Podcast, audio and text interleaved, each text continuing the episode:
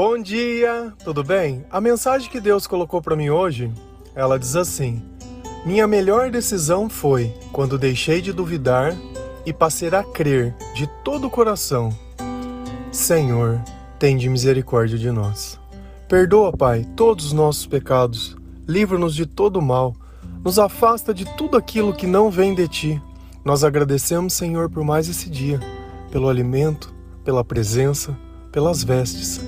Aceita, Senhor, essa nossa oração, esse nosso louvor, pois nós te amamos, bendizemos, adoramos. Somente tu é o nosso Deus e em ti confiamos. Enquanto a gente duvida, Deus ele não consegue se manifestar de forma plena, porque a nossa fé se baseia na certeza, e não na certeza daquilo que vemos, mas na certeza daquilo que nós podemos sentir. E esse sentimento ele só pode ser produzido pela presença do Espírito Santo. Todas as vezes que eu oro, todas as vezes que eu acredito, todas as vezes que eu leio a palavra de Deus, todas as vezes que eu louvo ao Senhor, essa presença me confirma que tudo vai dar certo, que tudo vai ficar bem. Cada vez que eu coloco a mão no meu coração, faço isso agora. Coloque a mão sobre o seu coração Sente que dentro de você algo pulsa. Isso é esperança. E enquanto a esperança bate, enquanto os nossos pensamentos eles podem ficar no Senhor, enquanto nós temos a paz que vem da presença de Deus, nós temos a certeza que tudo vai ficar bem. Às vezes parece que as coisas elas não valem a pena. Talvez porque você queira tudo na hora e no tempo exato. Mas no tempo certo, a gente percebe que vale a pena sim se fazer da forma que Deus ensina e fazer tudo aquilo que está dentro do nosso coração, dentro das nossas palavras. Sendo que isso não é para provocar mal de ninguém, não é por vaidade, não é por inveja, não é por orgulho. Mas tudo que nós fazemos tem um tanto quanto de Deus, para que ele possa se manifestar na nossa vida. Às vezes a gente olha a diversidade das pessoas e existem tantas pessoas diferentes. Uns mais estranhos, outros mais normais, uns mais bonitos, outros nem tanto, uns mais cuidados, outros nem tanto. Mas ainda assim, você gostaria de se parecer com quem? Quem você olha e admira, ou quem você olha e fala: Nossa, é bonito, eu gosto desses traços, eu gosto desse estilo. E eu me peguei pensando nisso e tentando encontrar um padrão em qual eu poderia me encaixar.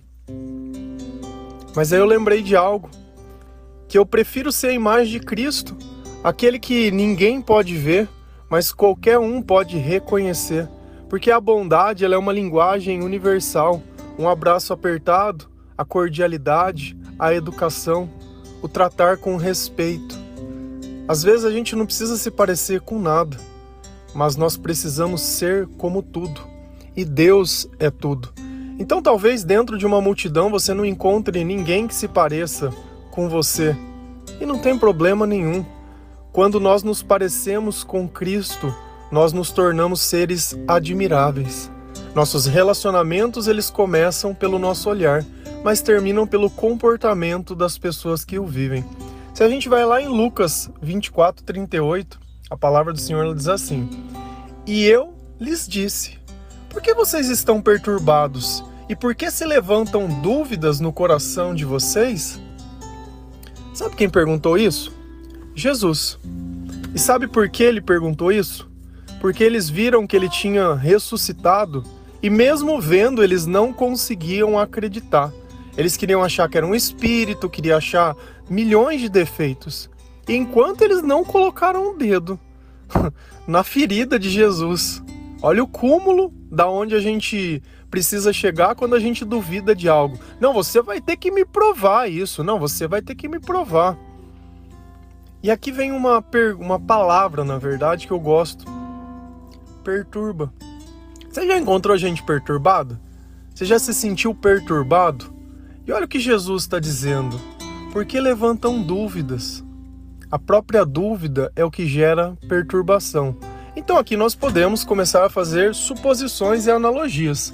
Se o Senhor está perto de mim, eu tenho certeza, eu tenho paz, eu tenho confiança, eu tenho esperança, eu tenho autocontrole, eu tenho amabilidade. Eu tenho bons sentimentos, bons pensamentos e boas ações. No resumo de tudo, eu não estou perturbado e eu não tenho dúvidas. Poxa, tá. Então vamos tirar essas coisas de nós. Se Jesus disse que a dúvida me causa perturbação e eu sinto perturbado, é sinal de quê? De que eu não confio, de que eu não acredito, de que eu não tenho controle, do que na minha boca não sai nada de certo, que dentro do meu coração não existe paz, que ao invés de esperança eu sou pessimista, né? Eu sempre vejo tudo pelo lado errado, pelas coisas erradas e do jeito errado. Sempre quero que alguém me prove alguma coisa. Às vezes a gente não está querendo que a pessoa prove. Às vezes a gente quer ver que existem pessoas diferentes de nós. É isso que às vezes a gente faz quando a gente pede para uma pessoa provar. Porque se aquilo não faz parte da minha vida, não faz parte do meu coração, eu não vejo sentido. É a mesma coisa quando a gente pega uma criança e mostra alguma coisa que tem conotação sexual. Porém, ela nunca viu nada sexual na vida dela. Uma maçã continua sendo uma maçã, um pepino continua sendo um pepino. Mas numa cabeça que ela já está contaminada, numa cabeça que ela já conhece diversas coisas, metade de uma palavra já vira um texto. Então, talvez só pelo simples fato de eu citar duas, uma fruta e um legumes, eu não sei certamente, mas já veio do que eu estou falando. Por quê? Porque nós conhecemos o bem e o mal. Porém, quando nós somos como essa criança que não temos essa maldade dentro do coração, ainda que as pessoas citem, não vem isso. E assim a gente começa a transitar em uma coisa, onde se existe dúvida dentro do meu coração, é sinal que Deus está longe da minha vida. E olha na frase, o que, que fala? Minha melhor decisão. Decisão é o que? Escolha. E qual escolha foi? Quando eu deixei de duvidar. Eu já comentei com vocês que eu passei, quando eu comecei a me converter, eu fiquei praticamente dois anos me questionando se Deus ele realmente existia, ou se era coisa da minha cabeça, ou se era um surto coletivo, alguma coisa. E enquanto eu duvidava, enquanto eu questionava, né, enquanto a minha decisão era questionar e não aceitar, a minha vida ela continuou do mesmo jeito. Talvez com alguns momentos diferentes, talvez Talvez, porque é impossível a gente estar tá na, na presença de Deus e não sentir nada e continuar sendo o mesmo. Porém, o problema não é quando eu estou na presença de Deus, o problema é quando eu estou na ausência de Deus. É aí que as coisas começam a acontecer. Porque se eu não tenho uma vida espiritual, se eu tenho um encontro com Deus uma vez na semana dentro de uma igreja e, e é só, e o resto? Ontem eu estava andando de bicicleta e eu passei em frente de uma igreja e tinha um pastor lá pregando, algumas pessoas lá, e, e era aquilo que a gente está acostumado. E aquilo me causou uma estranheza tão grande, mas tão grande, mas tão grande, e um questionamento que me fez pensar que tem alguma coisa que não está certa. Porque nós precisamos construir um lugar para falar sobre Jesus. Então é só dentro daquele lugar que Jesus pode ser falado, é só dentro daquele lugar que Jesus pode ser percebido. Poxa, mas eu falo de Jesus o tempo todo, que me é oportuno. Eu escuto louvores o tempo inteiro, o tempo inteiro. Eu tento colocar Deus nos pensamentos em todas as coisas.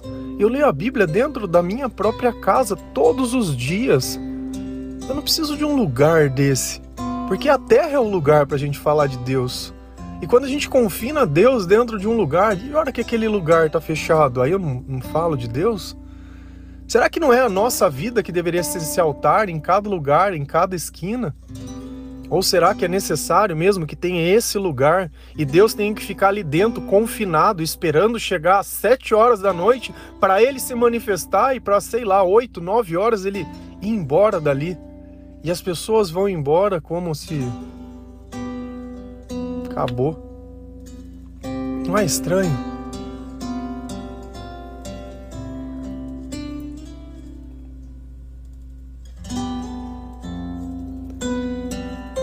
E quando a gente para de duvidar, quando a gente aceita, mas aceitar de todo o coração Você sabe o que é aceitar de todo o coração?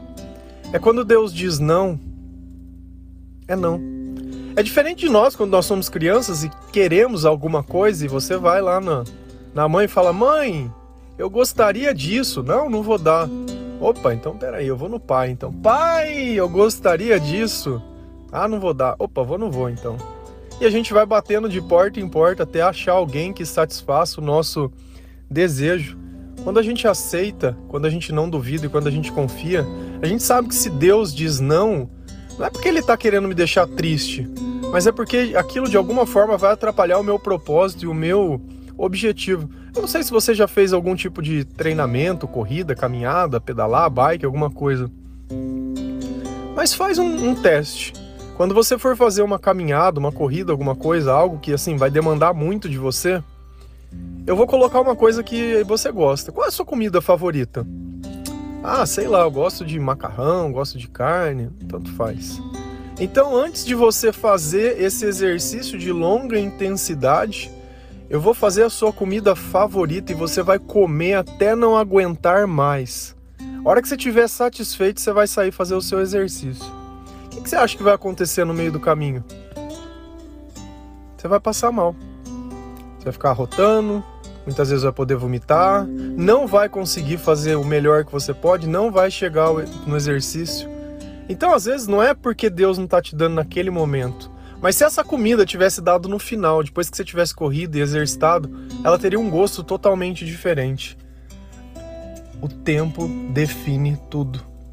Às vezes você quer agora, porque agora você acha que é a hora, mas deixa do jeito de Deus, que você vai entender que naquele momento vai ser o melhor momento.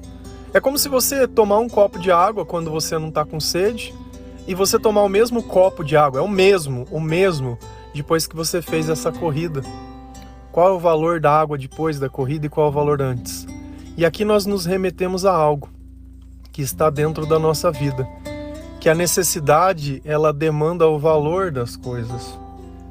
Mas quando a gente para de duvidar, quando a gente começa a entender o valor das coisas e aceitar que esse tempo de Deus ele é perfeito e no momento que ele me der, ou se ele não me der, aquilo vai complementar de uma forma fantástica. O que antes não tinha valor se tornou tudo. Que a gente vai lá em Ezequiel 11, versículo 19, a palavra diz assim: Darei a eles um coração não dividido, e porei um novo espírito dentro deles.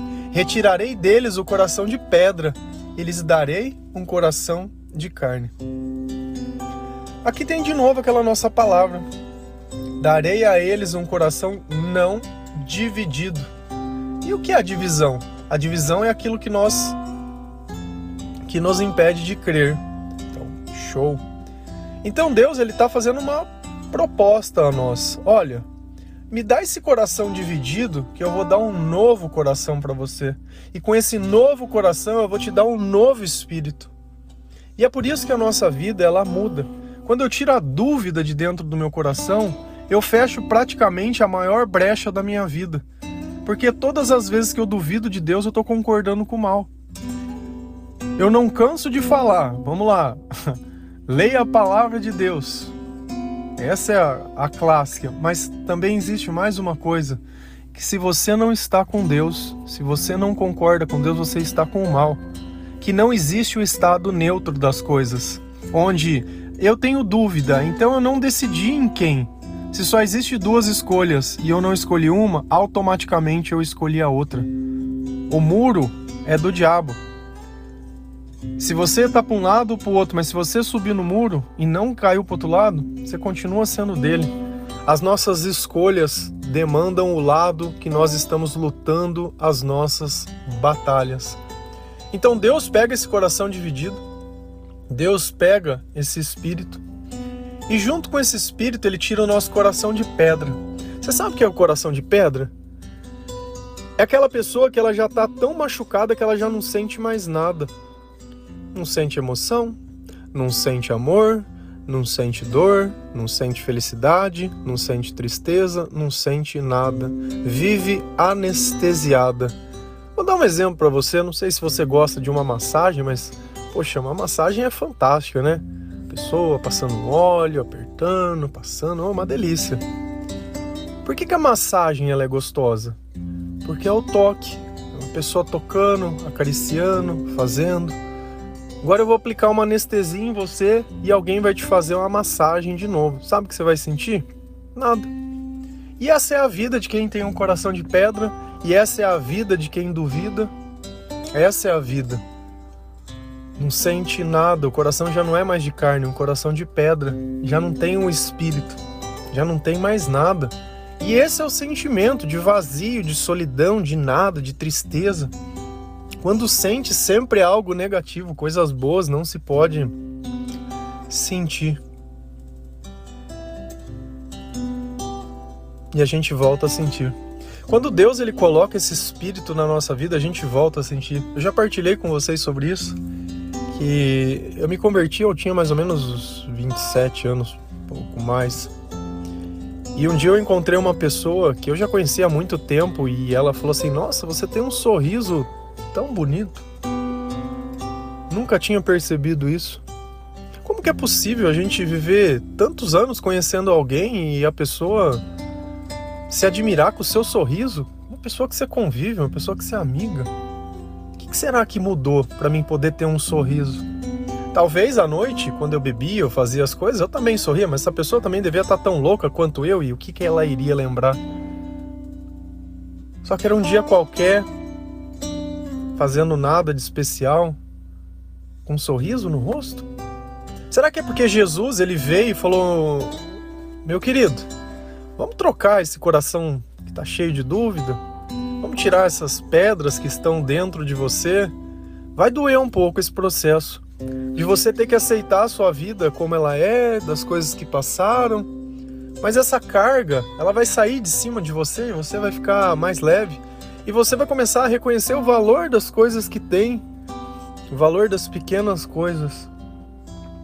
E o simples fato de você ver alguém já é motivo de felicidade. O simples fato de você testemunhar, porque onde dois ou mais estiveres reunidos em meu nome, eu estarei. Então Jesus ele faz um encontro em qualquer lugar, em qualquer lugar. E não porque você esteja sozinho que Deus não vai estar com você, não é esse o ponto, mas é sempre bom, é sempre satisfação falar do Senhor. E a gente percebe que nós somos o templo de Deus, que a nossa vida é o louvor, que a nossa vida é o ponto de partida de outras vidas e que não precisa ser dentro daquele lugar específico onde as pessoas escolheram que só ali se fala de Jesus e o resto não. Nós somos aqueles que saíram da igreja, aqueles que pegaram o id e foram achar aqueles que o coração duvidam. O que, que separa de uma pessoa que acredita em Deus e de uma que não acredita? Acreditar em Deus é saber o nome de Jesus? Acreditar em Deus é falar que acredita em Deus? Ou qual é a marca que determina que eu acredito em Deus? É justamente a da decisão. Quando eu parei de duvidar. Mas será que isso é fato, é interpretação ou tem na Bíblia? Se a gente for lá em Judas 1, 22, a palavra diz assim: Tenham compaixão daqueles que duvidam. Poxa, mas se Deus está pedindo para mim ter compaixão, para mim levar em conta essas pessoas, para mim ter paciência, para mim olhar com elas com amor. Mas por que será que ele está falando isso? Porque uma pessoa que duvida não processa a mesma fé que eu, porque a fé é a certeza das coisas que não se podem ver. Então, começa a refletir. Tem algo que te deixa dúvida? Tem algo que te impede de acreditar? É justamente nesse ponto que você precisa orar e é nesse ponto que você precisa entregar ao Senhor e confiar que nessa área da sua vida ele vai fazer o melhor. E a gente tem que lembrar do exemplo que eu dei do prato de comida antes da corrida. Talvez a sua corrida vai começar e você está aí ainda achando que precisa disso agora. O que for necessário para que você cumpra o seu propósito, Deus ele vai colocar, não vai te faltar nada. Nada, nada, nada, nada, nada. E a gente tem que viver o tempo que for necessário. Porque quando a gente tenta viver mais do que se precisa, é viver em dor. Não adianta. Não é esse o ponto em questão. Então a gente nota que dentro das nossas escolhas, eu tô partilhando que na minha vida a melhor decisão, a minha vida eu posso dizer que ela começou depois disso, que a, os meus sentimentos eles começaram a existir de forma boa depois disso. Antes eu era um escravo de coisas do mundo, coisas que para que eu pudesse consumir eu precisava de dinheiro. Hoje não. Hoje o que eu preciso não custa nada. Da mesma forma que vocês recebem gratuitamente, religiosamente, esses devocionais sobre a palavra de Deus, eu gostaria que vocês se tornassem também essas pessoas que podem criar dentro da vida de vocês motivos para que outros possam também ouvir essa palavra. E às vezes a gente acha que isso é papel de pastor, de padre, de alguém. Às vezes eu acho até engraçado que quando as pessoas elas me procuram no Facebook e elas pedem um versículo e às vezes elas me chamam de padre ou de pastor, como se para falar de Deus precisasse ser padre ou ser pastor, como para amar Jesus precisasse ser isso, como se eu precisasse de um curso. Você precisa um curso para ser filho de alguém, para ser chamado de filho? Não precisa. Basta a gente reconhecer e aceitar que esse é o nosso paizinho e a gente faz isso porque ele nos amou primeiro, ele nos ensinou, ele foi o exemplo e ele é o exemplo que nós queremos ser. Nós não queremos ser parecidos com ninguém, apenas com ele. Amém? Minha melhor decisão foi quando deixei de duvidar e passei a crer de todo o coração em Jesus Cristo. Que Deus abençoe cada um de vocês, que o Senhor ele possa fazer essa troca de um coração de pedra por um coração de carne, tirar esse espírito já cansado e colocar um espírito novo dentro de nós, pegar esse coração dividido e colocar um coração que já não tem mais dúvida e saiba que tudo isso depende apenas de você. Quando a dúvida brotar dentro do teu coração, diz: Olha, eu confio em Jesus Cristo. Você vai ver que o mal ele some de perto, porque ele não suporta esse nome. Ele não suporta. Aqueles que são de Deus, o maligno ele não toca. Amém? Que Deus abençoe cada um de vocês. Feliz a nação cujo Deus é o Senhor. Um bom dia.